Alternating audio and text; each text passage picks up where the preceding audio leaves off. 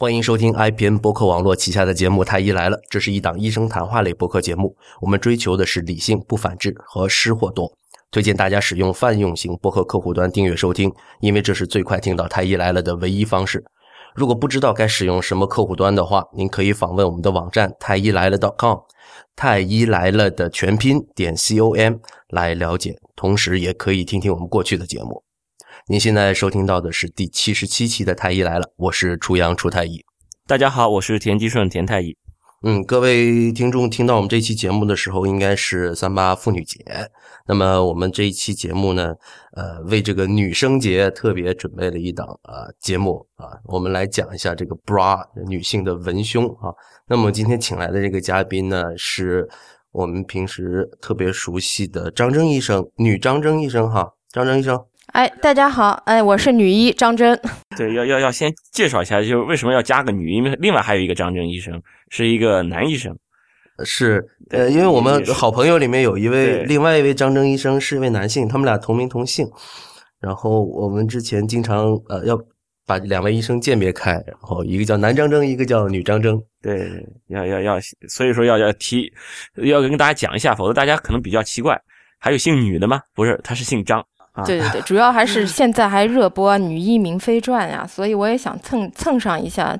这个做一下网红嘛，所以我是女医张真。女医张真。好，关于这个 bra 的问题啊，这个文胸的问题，其实我觉得我身边啊有很多女性朋友啊，有很多各种各样的谣言。前段时间就很多人在有有这样的一个一个运动。其实和之前的一些妇女解放运动啊，他们把这个话题放在了一起。他说，女性应该解放自己，开始不戴 bra。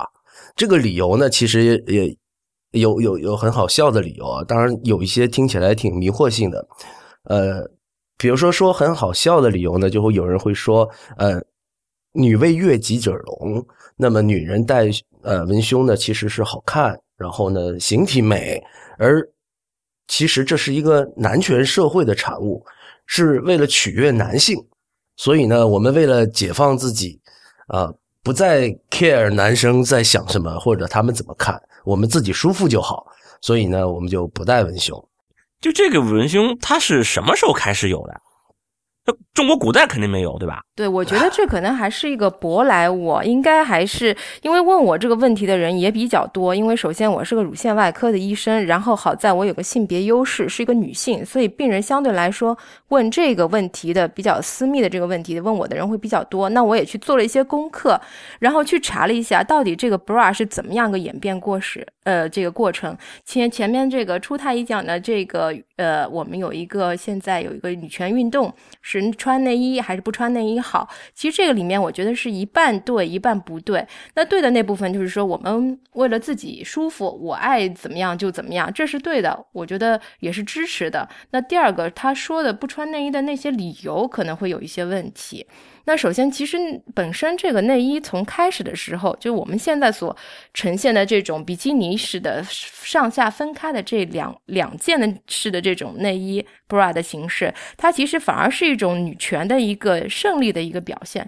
因为从开始的时候，十八至世纪中期啊，欧洲他们的这个女性，我们刚很多这种电影里面都会出现这种场景，她们穿的就是那种鲸鱼的那种骨头那种束胸。很很紧的那种，对对对，要要抽，使劲往外勒一下。对对，我我记得以前电影上还有个镜头，就是那个呃丫头呃给那个小姐穿衣服的时候，勒着那个绳子，还得用脚踹着那个腰，使劲的勒出那个细腰的那个样子来。对对对，经常会有这种电影上会有这种镜头。对，然后其实它整个是一体式的。那然后后来他们女性是为了自己能穿得更舒服，为了自己能更。呃，更就是不就是不要有这么多的这种束缚，所以他们发明了更简洁的。现在我们看到这种的内衣的这种样子，呃，是分开来的。其实它是一个，应该说是个女性为了自己更舒服，女权的一个胜利的一个体现。当然，我们经常看到电影里面就是那些，比如说古装的西片，就是欧美的电影哈，描述比如说呃。几十年是几百年前，或者是呃几十年前的这样的一个呃欧洲的这种皇室，或者说是比较贵族的呃贵族女性哈，她们她们塑造的这种身形，其实都是一个特别纤细的腰，然后胸部特别的坚挺那样的一个状态。所以那个时候的文内衣的整个的是美观的功能是大于它这个保健的功能的，是吗？是的，我觉得是这样。但是也有一个，就是因为关于内衣的起源到底是谁？发明了这个东西，到底是谁去申请了这个专利？有很多说法，也有一种说法是，曾经当时这个的发明是让这个女性的运动员啊，在运动当中胸部有一个支撑，所以去发明了这个胸罩，然后它是对女性的身体是有一个支持性的功能作用，倒不仅仅只是美观了。对对对，好像是的，就是比如跑马拉松要有个乳贴的，就否则的话，老是要摩擦摩擦，这个乳头会出血的。是是是，但是这个乳罩和呃胸罩和这个乳贴是两码事啊，那个是摩擦，但是这个是是震动啊。是啊，对，震动也有，就是这种运动内衣，运动内衣也是会有这种这种作用的。是的，对，所以其实张医生，你平时在你的门诊上跟你的接诊的这个来访者。你是会怎么去跟他们解释说这个穿不穿？我一般会就是说，先呃，他可能会问我这个，他最担心的是穿内衣会不会导致疾病，那倒不会来问我说穿这件衣服内衣好不好看这些。那首先我可能会先告诉他，穿这个内衣跟乳腺癌是没有关系的。那其次在选择上面，嗯。我们会推荐尽量选择一些天然的面料，以自己舒服为准则。这样，呃，至于最终他是选择穿或不穿，我们没有特别的一个推荐，因为我觉得这也是一个他自己的一个自由。其实前段时间你在丁香医生上发了一篇文章，然后我把它分享到我的朋友圈里面，然后我就顺便问了一句，我说。你们到底爱穿不爱穿？然后我的朋友圈里的女性啊，多数都说不爱。可以见得，其实这个东西他们觉得是一个束缚的，而很多人会觉得，我只要不出去见人，我是不会戴的，因为让戴起来让我很不舒服。嗯。对，有有些人会有这样的一个感觉，但是呃，我觉得很多人呃不穿，还有一个误区是可能觉得这个有一些影响淋巴回流啊，甚至是会导致一些乳腺癌啊这方面的影响。特别还有我们有的时候会强调，在哺乳期的时候，因为女性哺乳期的这个胸部会。比呃没有怀孕之前会胀痛，会发育的更厉害一些。那这个时候，其实如果是穿戴合适的内衣，对它的这个乳腺组织是有适当的支撑的。哎，他这个只是说是因为这种担心，还是说有可能会不会就是他选的就没有选好？就如果他选的舒服一点，会呃比戴比不戴更舒服，会不会这样？是因为没有选好？我觉得有这方面的原因的，就好比是他在选择的时候，他会不会为了我一些功能，呃，为了一些好看外观的，我会选择一些比较紧身的，或者说是有一些聚拢作用的内衣。哎，对，就这种聚拢作用，就是不是什么像像时间，还是不管谁像谁吧，反正积极总是有的嘛。那那那那就是这个，呃，怎么说呢？就是呃，这种聚拢型的这种这种内衣的话。是好还是不好？就除了可以有点可以给你挤出点沟来，有没有其他的好处，或者有没有其他不好，或者是除了不舒服之外，还有没有更其他我们都忽略掉的一些一些问题啊？就这种内衣，我觉得聚拢型的内衣，它首先一个肯定是达达不到那个就是生理本质上的改变嘛，不会说因为我穿了这个内衣以后。就会达到一个外形的改变，我以后不穿也是这种型了。但很多时候，他只是说临时的改变一下，把这个肉塞到他想去的地方。但是，一这个衣服一旦解开以后，这肉又是归哪儿来，从哪儿来就去哪儿，到哪儿去了。那然后我还有一个在临床上经常会发现的问题，就是特别是一些女性比较胖一些的，她会选择这种。紧身的、塑身的，它不光是要胸部，它可能是整个要肚子也要收紧啊。这种是整体的一体的那种内衣。其实我觉得这种面料，首先从面料来说啊，很多这种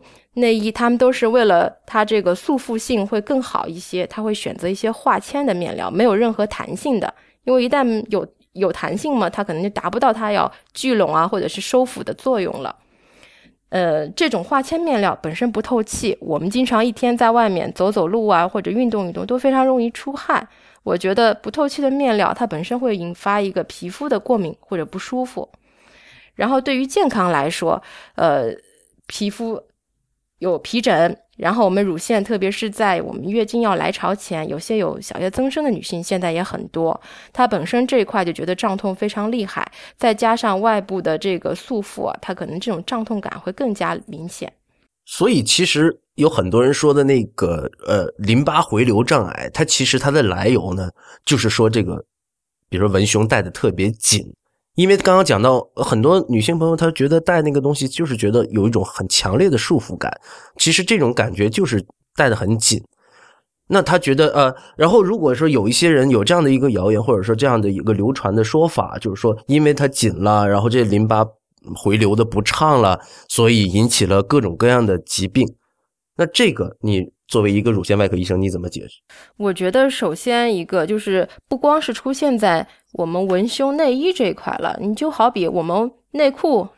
紧了，或者是我们的袜子紧了，都会出现这种肿胀的不舒服的感觉。第二个问题就是淋巴回流到底会不会会因为我们这个带内衣带的太紧，就会产生一个不畅？我觉得可以这么反推来想啊，如果说这个内衣如果紧能有这么好的一个效果。那我们知道，肿瘤其实有一个重要的转移途径，就是一个淋巴的一个转移。如果说内衣能起到这个阻断淋巴回流的作用的话，那我们对于乳腺癌的病人来说，只要他穿内衣就紧一点的内衣就好了嘛，就可以预防淋巴呃出现这个癌症的淋巴结转移了。这倒是佐证了我们 应该要去穿内衣，可以有预防乳腺癌得了乳腺癌可以预防淋巴转移的这样一个作用了，对吧？它它有可能。不是淋巴的这种阻断，你比如说，嗯，我知道有一些那种带钢圈的那种、那种那个内衣啦，就是这种带钢圈的。因为以前我研究生的时候也是在乳腺外科的，就是也也碰到过，就是这种带钢圈的这种内衣，在做那个那个乳房体检的时候，会发现就是钢圈这个地方，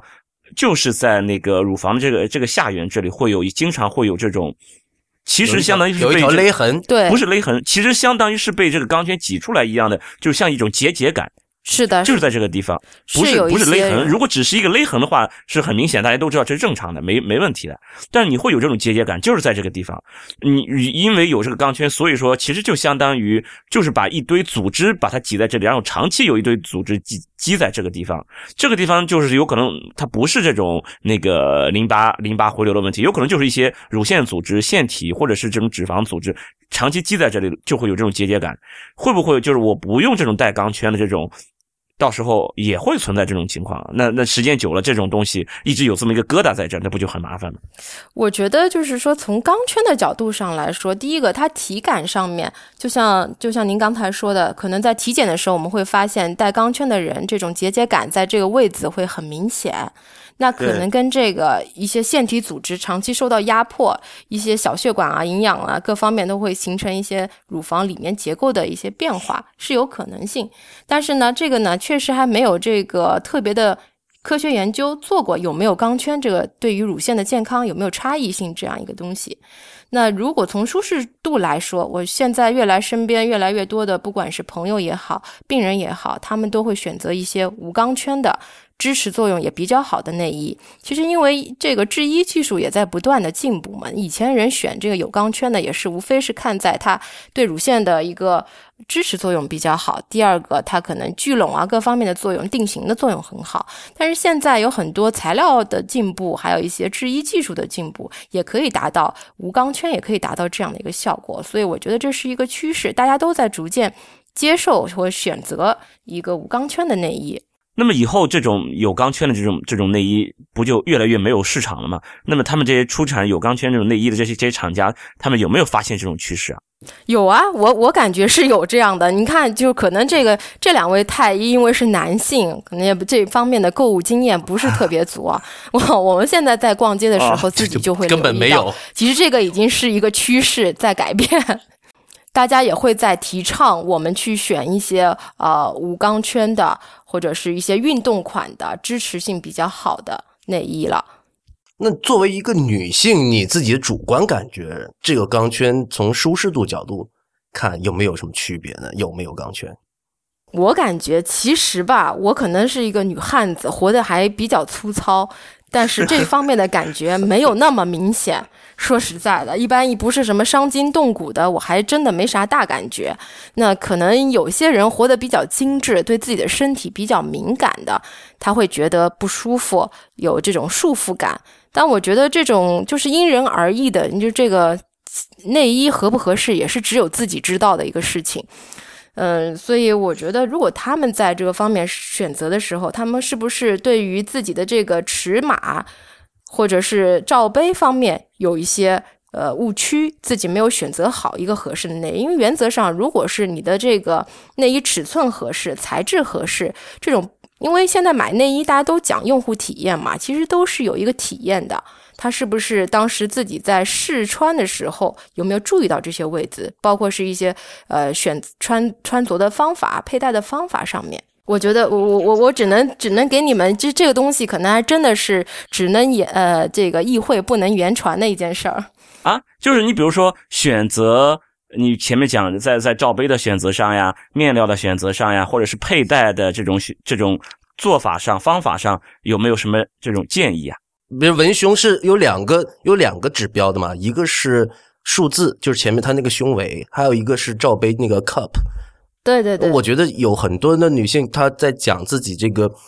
舒适度不够的时候，我十分怀疑她是不是真正科学的去选购了内衣，这两个数字的选择是不是标准？对，其实我在这个，因为我自己平常门诊会有这样的机会去亲近很多的女性，那也有观察到她们在戴呃穿戴内衣上面是有很多的问题。因为其实很多人他自己内衣的尺寸并不是自己真正的去测量过的，很多人人生买的第一件内衣，它的尺寸可能就是呃随便大概估一下，然后或者是内衣店的人草草帮他量了一下，有可能他就以为自己一辈子就是这个尺寸，也没有去再根据自己的身体状。况啊，或者是一些年龄的状况去进行调整。呃，一般来说，我们是讲这个胸围是像内衣的尺寸两个，一个是罩杯，一个是一个胸围嘛。那肯定是呃正确测量的这个方法，其实网上现在都有很多，一般百度啊这个都能查得到。所以我就觉得我在临床工作中碰到很多病人，我的时候就想，哎呀，他这个内衣穿成这样，他会舒服吗？或者是他这个衣服啊，要么就是太紧勒的呢，这里一块，那里一块，要么就是特别松松松松垮垮的那种。所以我觉得能选到一件合适的内衣，其实对于它的舒适度上面来说，它一定是自己能够接受的。所以这两个数字它是什么样的一个来由？这个罩杯的大小是是怎么测量的？一般来说，我们量胸围是量一个差值，呃，首先是量量乳头，围绕乳头一圈皮尺，就当然是自己站立的状态，由自己或者是别的人帮你，呃，量经过这个皮尺经过两侧乳头水平的量一个，这是上胸围，然后我们在乳乳腺的这个下缘的地方再箍着量一圈，这是下胸围，然后根据两者的差值计算出我们的这个。罩杯数，那胸下胸围也就是我们那个内衣的尺寸的那个数字。嗯，我的理解是，这个罩杯代表的是这个杯的深度，是吗？对对对，就是一个呃，因为我们怎么讲，应该是一个从乳头到呃胸壁的一个内侧的一个深长度，一个距离。对，然后不同的这个 A、B、C 差不多都是多少呢？嗯，这个具体的数值我倒记得不是特别清楚了。我记得是以两点五毫、两点五厘米为一个罩杯往下减，呃，递增。啊，就它在那个那个内衣的，你比如说。那个标签上会不会有这个标注啊？一般会有，内衣店它都会有这样的标识。所以其实是同样胸围的人在罩杯上选择也是有，比如说同样是七十五胸围的人，他可能选择 A、B、C、D 都有，从大到小都有。那同样是 A、B、C、D 罩杯的，它也对应了可能是七十的胸围、七十五的、八十的，也是这样子的。但是它因为没有办法，它商品嘛是一个大规模生产的，它。可能这个区间会比较大一些，以五厘米一个区间。那可能我七十二的人，我可以选择七十，也可以选择七十五，但没有办法精确到说我正好就是七十二这个尺寸。我觉得这个可能也会是有一部分人觉得或紧或松的一个原因。啊，我觉得胸围这个事情大家比较容易能够把握，因为那个一量就行。但是罩杯很多人都不是很理解的。我举个例子啊，前段时间我们呃同事之间有几个女同事他们在讨论，就是人如如果减肥了之后，这个罩杯会变大还是变小？当然，我觉得两位超这这个减肥了之后脂肪会变少吗？当然啊，其实对啊，胸可能会变小嘛，是的，我觉得老天爷是特别有意思啊。他其实就是我们原来在学这个脂肪分布的时候，我就印象特别深刻。我们老师当时就讲了一句，就是你要是胖呢，因为全身的脂肪分布，要是体重增加呢，可能先增加的最明显的就是在脸上，然后你要减肥呢。最快瘦的可能就是胸部的脂肪，因为我们其实呃，这一点不公平好吗？是，就是事与愿违，理想总是那个跟现实有一段距离的。所以很多女性，如果她特别是采取这种节食的方式，短期内体重明显下降的，她这个肯定最明显的就是她的胸部会缩水。哦，因为我们脂肪其实嗯。这个我们乳腺，它大部分组织是乳腺呃脂肪组织，一部分三分之一的是我们的导管结构。那其实可能一个 A 罩杯跟一个 D 罩杯的人，他们俩在乳腺导管组织上的这量差异并不大，而差异 A 造成他们一个是 A 一个 D 的原因是他们这个脂肪的含量不一样，也就是确实是多了胸脯上的二两肉。所以，比如说这个人减肥了，他的胸围其实可能只减掉了一到两公分，可是他的罩杯可能会减掉了整整一个罩杯都有可能。有有可能，因为我们胸围其实还就是个胸廓，胸廓整体人的这个一个外扩，一个肋骨的一个外扩的一个呃距离嘛，一个周径。对周径，这个是很难去改变的一个东西，但是它这个呃差值深度还是很容易，因为脂肪。少了以后啊，它就会很明显的出现一个缩水现象。还有一种女性，她是属于特别胖的，但是呢，这种她的胸并不是很大，那岂不是会出现那种就是胸围很大但罩杯很小的情况？有啊，所以胸围很大 A 罩杯的内衣也有卖啊。对，其实男性的胸围基本上平均起来应该比女性要大。你比如我的胸围就。中学的时候，那个我们体检，我都很有印象。我的胸围肯定在我们班和女生比，应该是基本上大于绝大部分女性的胸围。那么我算起来，我最多就是个 A 罩杯，对吧？呃，那罩杯是的，是吧？你罩杯刚才讲了，都有潜力。应该随着年龄上升，脂肪的这个堆积，我觉得你们都有罩杯会会往上涨，升罩杯的。就我还有可能升到 A，然后升升到 B 是吧？对对，我觉得有这个因为现在胸部这个，因为大家现在饮食结构，我觉得吃的高脂，呃，这个热量什么这种东西吃的比较多，所以男性乳房发育这块也挺多的。所以田太医，如果你的罩杯升到了 B 的话，那你应该是男性乳房发育症了。啊，对呀。因为我们很多时候就是脂肪，不是也是我们一个雌激素的重要来源嘛？对对对，呃，有有统计数据说，呃，中国大部分都还是 A 罩杯啊。所以田太医，如果你升到了 B 罩杯的话，你应该会比中国很多女性的罩杯还要大了。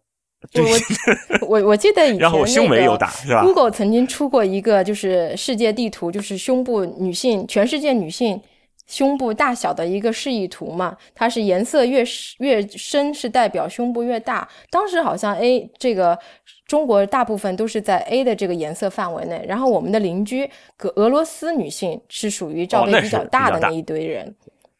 这个应该跟人种，比如白就是这种高加索人种的，应该会那个罩杯更大一些啊。对，我觉得是好像是他们的，对他们的那个就是乳那个乳房的那个。呃，脂肪组织会多一点，然后我们这些呃黄种人的这这个就是腺体组织占的比例可能会高一点。对，所以上帝也是公平的，像亚洲人种，他的一般来说胸部没有像欧美人那么大，但是它好在就是比较小，比较紧致，是属于盈盈可握那一种。啊，是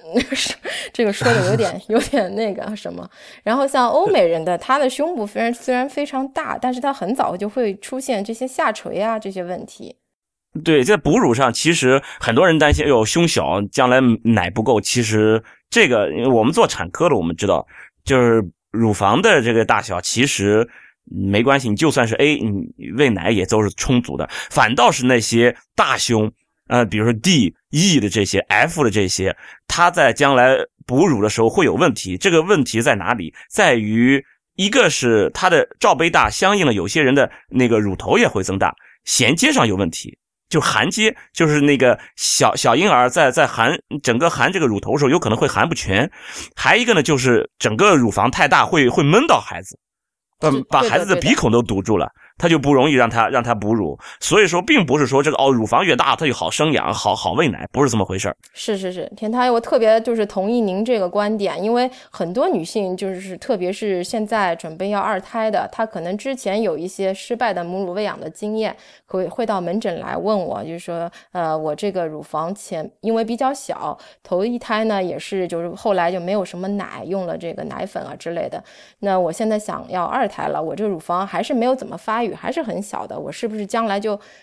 奶一定会不够？但是我觉得其实就是套用那句话，没有丑女人，只有懒女人，也是这样子的。没有没有奶的这个妈妈，只有不肯努力的妈妈。她如果或者不会喂，她有可能也不会喂。她方法上面，第一个没有做没有做好，第二个她可能要有的时候，因为新妈妈都会比较辛苦嘛，因为可能变面临着人生的一个很大的一个。转变角色的转变也比较辛苦。一般来说，如果是他能做到八，起码每天八到十二次，这个奶是根据这个反射，它是越越吃越有。对对对。相反，这个越多越多。对，有很多这种胖的这个女性来门诊说：“哎呀，我以后将来这个奶水是不是得多的不行？”其实我说你还别太骄傲，有的时候啊，这乳房大，有可能就是大而无当，大而无用。可能她的奶水还不如 小乳房呢，所以我经常会安慰那些这个乳房比较小的妈妈，我就会跟他们讲，你要想喂，一定有，而且你这个乳房小啊，从产出到输出这个路线短啊，都是新鲜直达，这宝宝能吃到的是更新鲜的奶。这一点距离都被你算进去了。是我这是为了就是要鼓励他们多母乳喂养，所以其实呃从母乳喂养的角度来说，小乳房和这个大乳房，它们在产量上其实是一样的，但关键它们的差异在哪里呢？可能就在储存的能力上，有可能就是这个小乳房的妈妈，她的这个每次产的量不多，储存的不多，但是她。胜在这个制造功能比较强大，那大乳房呢？它就是一就像蓄水池一样，它能一次蓄积很多。但总量来说，大小乳房是没有差异的。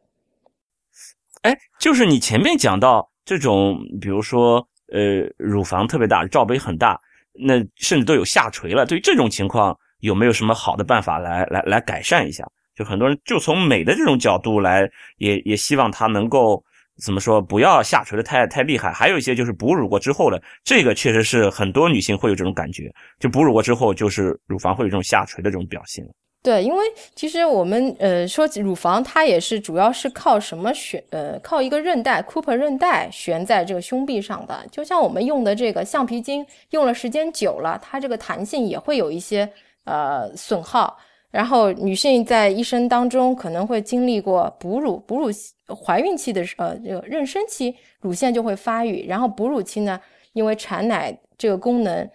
乳房的这个韧带反复的伸缩、反复的伸缩，会有这个弹性下降。第二个还有我们这个地心引力，造成我们不光是乳房下垂，可能我们的嗯面部的皮肤下垂、臀部下垂。都是一个地心引力造成的，所以我说这个从外因来说是我们不可抗拒的，是没有办法改变的。那从内因，我们能做一些哪些哪些东西呢？我觉得一个就是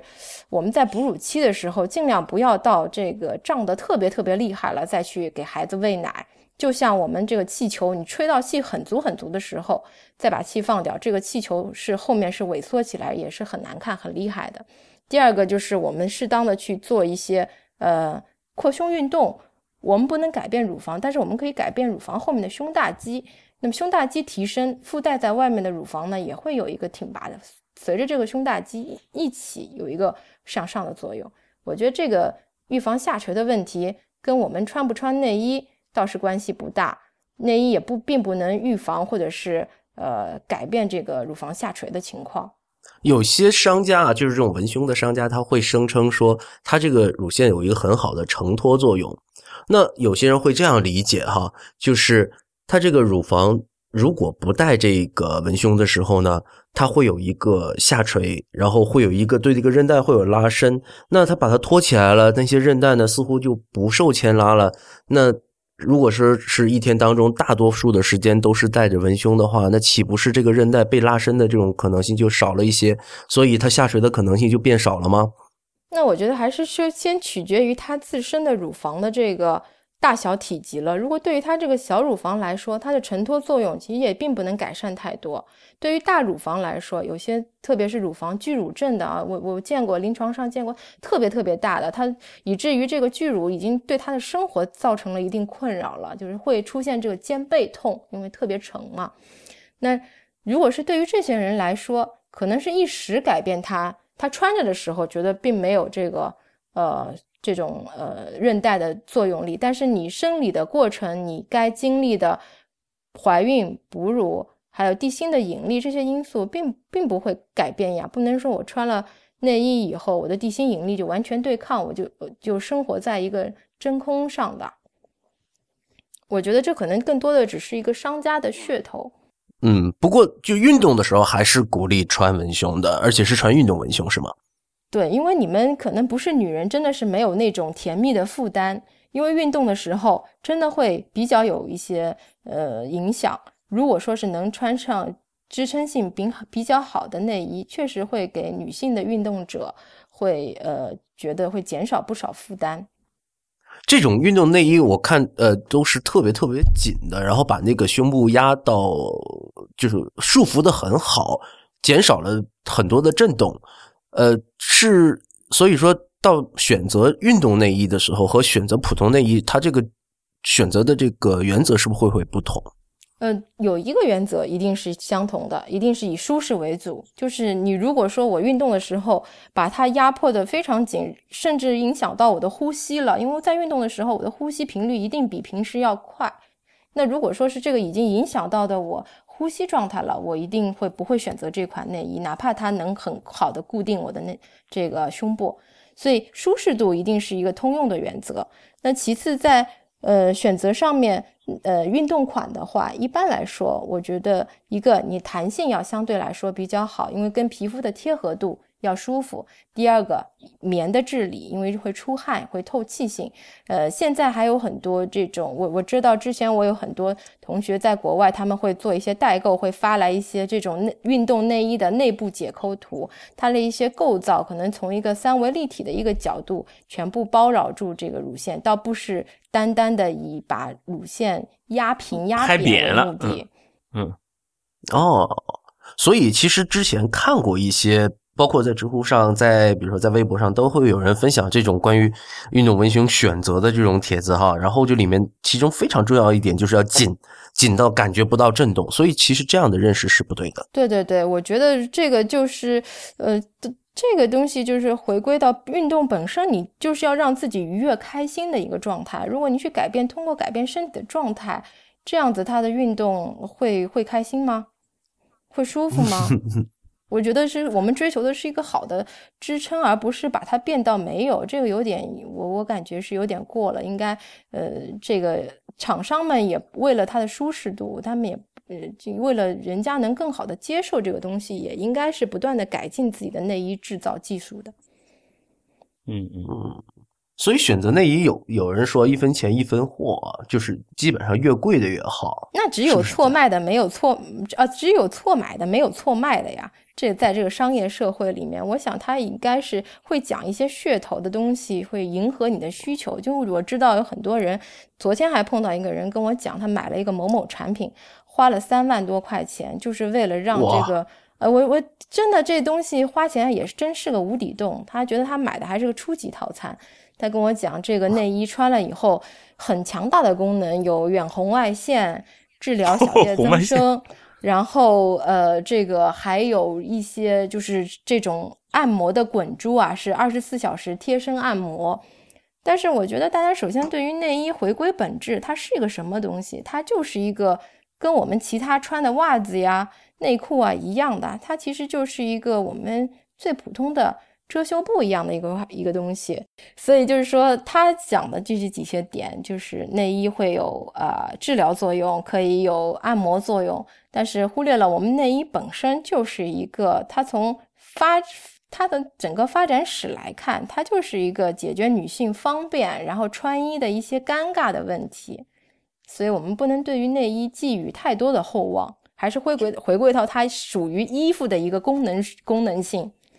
我觉得这里面最大的那个噱头和卖点就是它那个远红外和按摩，因为这个大家觉得嗯，这应该有用，因为你想进美容院里面，对对，美容院里面他们都会有一些就是所谓的丰胸的服务。他觉得通过这种手法按摩啊，甚至帮你推啊，就是甚至甚至说的神乎其神，说把你比如说原呃原本不属于脂呃乳房的这些脂肪组织，给你推到乳房上去，把乳房变大，或者说是能够疏通你原来因为长期戴内衣影响的这个淋巴回流不畅问题，都可以通过这个手法按摩解决。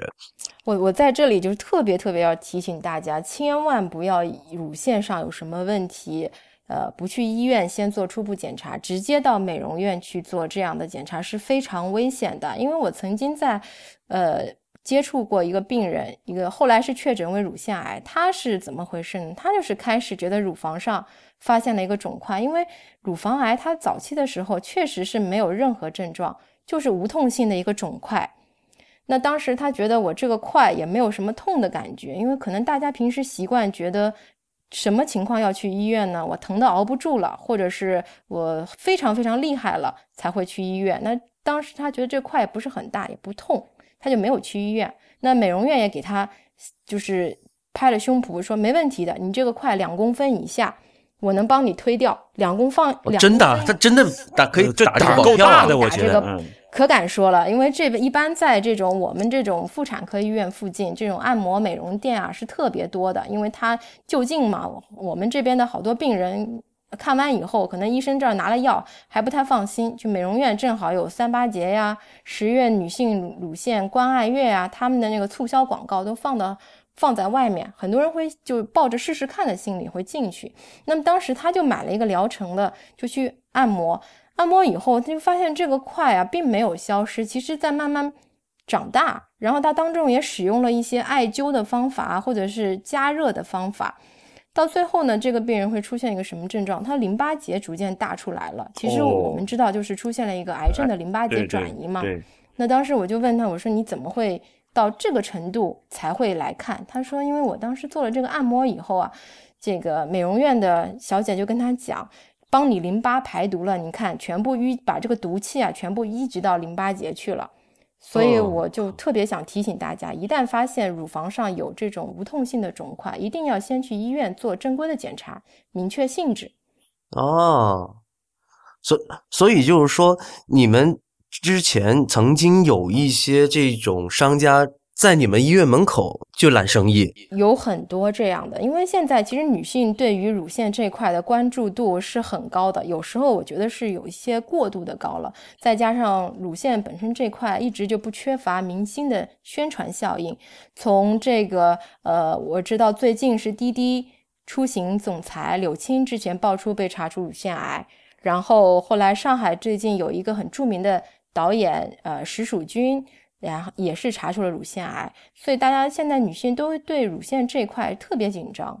嗯，那么美容院也会打着一些呃女性的产品，主打产品可能是乳房的保健。我知道现在其实可能田太医也知道，有很多外面美容院会打出卵巢保养这样的。对对对对。所以有很多时候是让我们啼笑皆非。不是啼笑皆非，我现在是觉得这些美容店胆子真是够大，这医生胆子确实是是小的，就是他知道深浅，对吧？他知道这个事儿到底有多严重，所以他就就谨言慎行了。反倒是美容店，反正无知者无畏嘛，真的什么敢都敢说，卵巢也敢保养，卵巢保养也就算了，你真真的是把人家卵巢癌要给人家推掉，这个太可怕了。对，而且如果是真的是出现了这种恶性肿瘤，你这种局部的去按摩一。按摩其实加速了它的一个血型或者是一个淋巴淋巴道的一个转移，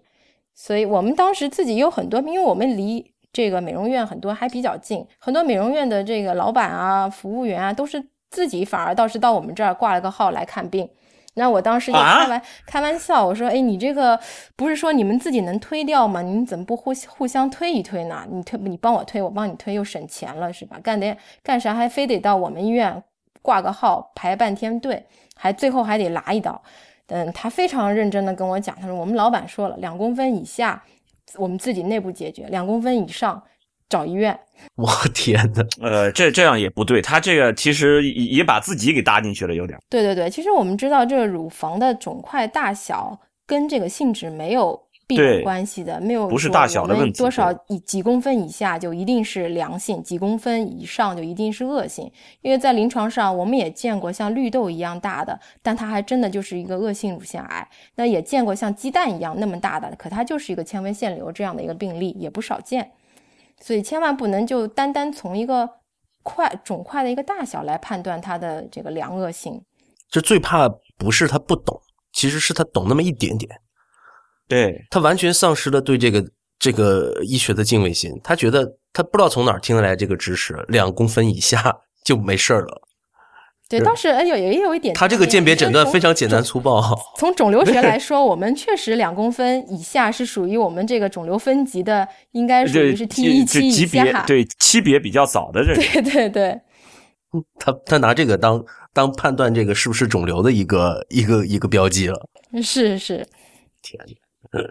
啊，还有一个问题啊，就是就是有一个副乳这个这个事情，就是我们反正医生都知道，副乳其实是相当于一种诊断，是有这么一个一个东西的。但是有一些女性我是知道的，其实我们医生都是清楚的，这个应该不叫不算副乳，但是她就是戴完这个内衣之后，或者是穿这种吊带，会发现在腋下会有那么一坨肉在那儿，这个是。是，那就从医学角度来讲，来张医生来给大家讲一下这个怎么回事啊？我觉得副乳这个东西，大家首先，呃，顾名思义啊，凡是副副副就是二把手的意思嘛，对吧？正的那对，正的那对乳房就是我们胸前看到的最常见的那对乳房。那副乳，首先它从名称上就是一个。二把手的乳房，它肯定不是个恶性的东西，也是属于正常，它就属于那种小乳房，它不是恶性的东西，大家不用紧张。第二个，对于我们到底腋下那坨肉是不是副乳，其实也是不一定的，你要去做一个医院的检查才能明确的。有的时候可能因为你穿的一些吊带啊，或者是一些内衣时间比较长，或者穿戴的姿势，呃，这种佩戴的方式不对，可能会引起一个局部的脂肪的堆积，那其实是还是一团肥肉。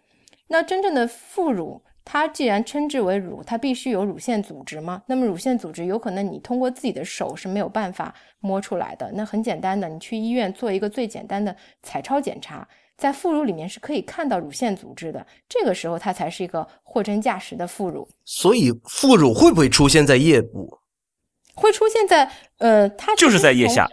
有很多，我还见过在那个正的乳房的下面。你想想，我们这个哺乳动物，我们虽然是灵长类，但我们也还是个哺乳动物。你看看我们小猫、小狗，呃，还有猪。它那乳房都是一排两排的，对吧？对，一排一排。人在胚胎开始发育的时候也是这样子的。我们在胚胎发育第五周的时候，就有一个自腋部到腹股沟这样一条长带的一个叫呃原始的一个乳腺，也就是说，在这条线上的任何位置都有可能出现乳头，但我们常见的会是在腋下。这个位置出现副乳腺，但我也见过在这个我们肚脐的这个位置对称的两侧出现这种黑色的副乳头，但有的时候很多医生可能并不认识这是副乳头，会把它当成一个色素痣啊什么的。哦，所以说其实确实在腋下发现的这一坨肉，有可能是真正的有乳腺组织的副乳。但是更多的可能，它其实就是多余的脂肪。对对对，所以呃，有的时候医生可能呃会讲，呃，就是很多女性朋友，她不叫这个叫副乳，叫蝴蝶袖，叫杯杯袖，就是这只这两坨肉。有的人会去做一些副乳的手术啊，或者什么，我觉得是没有必要的。你最多就是多了一个刀口，然后拿掉了一团脂肪。如果你还是维持原来那种不正确的内衣穿戴方式呀，或者一些生活习惯，这团肥肉还是会出来的。那还有真正的副乳，它的乳头和这个呃和后面的这个乳腺其实是不一定是一套两个东西都有的。乳有些人有乳头，有些人只是一个肉包包，没有乳头。那如果是有一套乳头和这个乳腺组织乳腺组织的话，它其实在哺乳期的时候，有些人会甚至发现我的副乳头也会出来奶水，这也不足为怪，因为人家虽然是负的，但好歹人家也算是个乳房呀，有身为乳房一切该有的东西，所以正的乳房在泌乳的时候，激素同样可以作用于副乳，也会让副乳头里面挤出来奶水。哦，所以就是副乳即使存在，它其实并不是一个恶性的组织，所以手术也不一定是必须的。对对对，这个很多人会说，我需不需要发现副乳以后去做这个手术？其实从呃从从我们这个乳腺外科来讲，副乳腺发生癌的概率是非常非常低的。然后第二个，它其实是跟一个美容相外观相相关的一个手术，属于一个整形美容手术。如果你觉得不好看了，或者说是对你心理上穿衣服上有影响了，你可以选择去做一个手术，但是并不是说为了预防性的将来他得癌而去做这个手术。嗯嗯哦，还有一个就是说，能不能说，其实很多人平时没有这种这种所谓的副乳，然后就穿了内衣之后会会多出来这么一坨肉，很有可能就是你。穿戴的这个方式不对，那么就应该考虑重新怎么调整自己挑选内衣的方法，或者是佩戴内衣的方法了。对对对，因为其实副乳的话，它并不是后来才有的，它它其实很早就潜伏在那儿了，它就是属于没有退化掉的乳腺组织嘛，在才其他的我们从腋下腋下到这个腹股沟这一条线上的几对乳腺，应该都全部退化不见踪影了，只留一对。那腋下的这块没有退化掉，它只是隐藏在那里，没有发现。它不是后面再来的，有可能你会在什么时期呢？在怀孕期，在哺乳期，由于激素的作用，这块明显出来了，你才会注意到它的存在。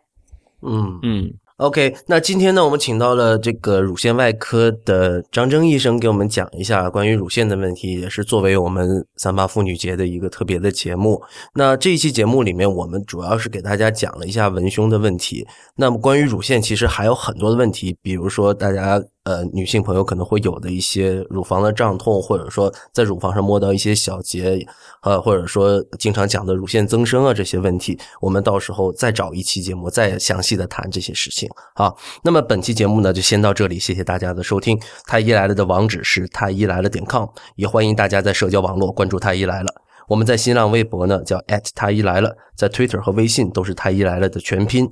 同时，也欢迎大家收听 IPN 播客网络旗下的另外几档节目：IT 公论、未知道、内核恐慌、流行通信、High Story、无次元、硬影像、博物志、陛下观和选美。拜拜。拜拜，拜拜。